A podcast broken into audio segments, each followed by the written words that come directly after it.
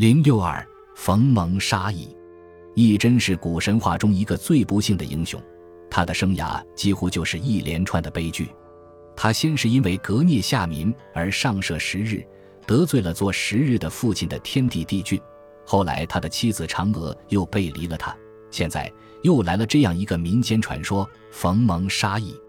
义的不幸的一生就这么终结了。冯蒙杀义的传说仅见于《孟子·离楼》。冯蒙学射于义，尽义之道，思天下为义为欲计，于是杀义。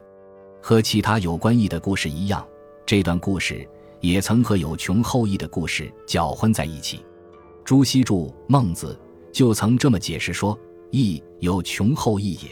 冯蒙义之加重也，义善射，窜下自立，后为加重所杀。”完全是主观臆测，毫无根据。《左传》襄公四年。述后羿故事，有一游不圈，将龟子田，加重杀而亨之这么几句，并未指明加重即是冯蒙。很明显，这里的加重是一群起义的奴隶，不是单独的个人。冯蒙杀义和加重杀后羿的情景全不类似，并且孟轲引此故事，主要的目的是告诫他的学生许有弊端，不要像羿那样和坏人打交道。结果丧生在坏人的手里。如果冯蒙真是义的加重，做奴隶主的义何得与奴隶为友？所以孟子所记的这个义，仍当是尧时的义，而非有穷后义。不过这个故事神话的意味已经很少，只能算是人话了。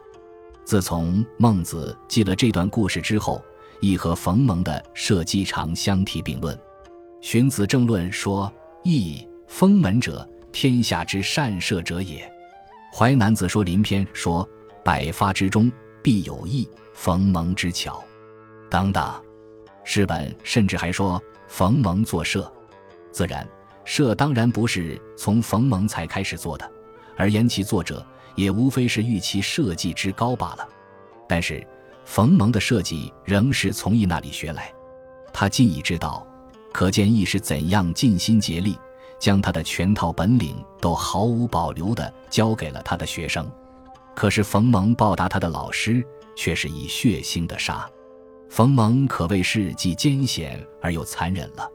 总之，嫦娥奔月和冯蒙杀义的神话传说，是曲折地反映了那个人类共同劳动、和睦相处的原始社会逐渐在解体崩溃，代之而起的是私有观念兴起的阶级社会。所以，先要要独吞，技术要垄断，基本上还是属于原始社会神话人物的英雄意，不能适应这种社会变革带来的思想意识上的深刻的变化，因而他的悲剧产生了。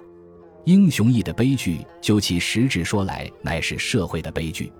从原始社会到阶级社会，从社会发展史说来，固然也算是一种发展，一种进步。但是人类童年时期的天真无邪却一去不复返了，只留下如马克思所说的神话的永久的魅力，还使我们感觉到远古时代青春的脉搏在跃动。冯蒙杀义是采用什么方式杀的呢？孟子并未写明。若干年后，《淮南子·全言篇》才说义死于陶棒。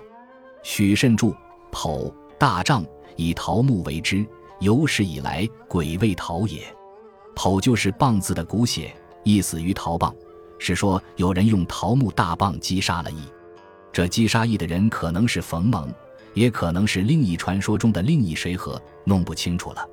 总之，这死于桃棒的羿，当即尧时射日除害的英雄羿，故许慎才有有史以来鬼未逃也这样的注释。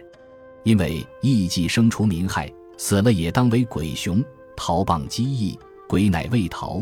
正是顺理成章的逻辑，自无足矣。《淮南子·范论篇》又说：“以除天下之害，死而为宗部。”高佑注：“今人世中所祀宗部也。”我们不知道汉末高佑注所谓“今人世中所祀宗部”是什么样的神。刘文典集解引孙仪让云：“宗部以及周礼党政之计策，足师之计谱。”正注云：“策为于策。”水旱之神，仆者为人物灾害之神也。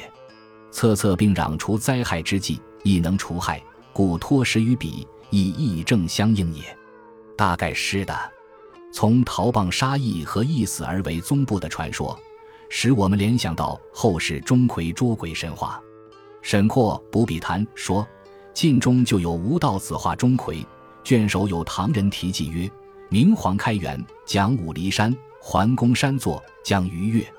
忽忆西梦二鬼，其小者一将独鼻，具一足，显一足，且太真子香囊及上玉笛，绕殿而奔；其大者戴帽，衣兰长，袒一臂，阔双足，捉其小者，枯木而啖之。”上问大鬼曰：“尔何人也？”奏曰：“陈钟馗氏，即无举不竭之士也。是与陛下除天下之妖孽。”孟觉山若顿抽而体亦壮，乃召画工吴道子，告之以梦，曰：“是为朕如梦图之。”道子奉旨，恍若有睹，立笔图已尽。上大悦，劳之百金，批告天下。余遂木图钟馗像，以驱邪魅。沈括在记了这段故事之后，又说：黄佑中，金陵上元县发一家，乃宋征西将军宗阙母郑夫人墓，夫人汉大司农郑仲女也。却有妹名钟馗，后位有李钟馗，随将有乔钟馗、杨钟馗。然则钟馗之名从来远矣，非起于开元之时。开元之时，始有此画耳。钟馗字译作钟馗。从以上话看来，沈括并不相信钟馗画上唐人题记所说的钟馗故事是实有其事，这是对的。这不过是一段神话传说罢了。钟馗字译作钟馗，正写其实应该作钟馗。考功记玉人说：“柱上钟馗首。”书云：“其人谓追曰钟馗。”这因为钟馗的合音就是追，追的西音就是钟馗，追是用来击邪的。古人有名钟馗或钟馗者，不论男女，也是以驱邪除害为意。不知后来此钟馗竟演变成为捉鬼的钟馗了。从其意义上说来，他和陶棒杀义以及一死而为宗部的神话传说还是有一脉相承之处的。本集播放完毕，感谢您的收听。喜欢请订阅加关注，主页有更多精彩内容。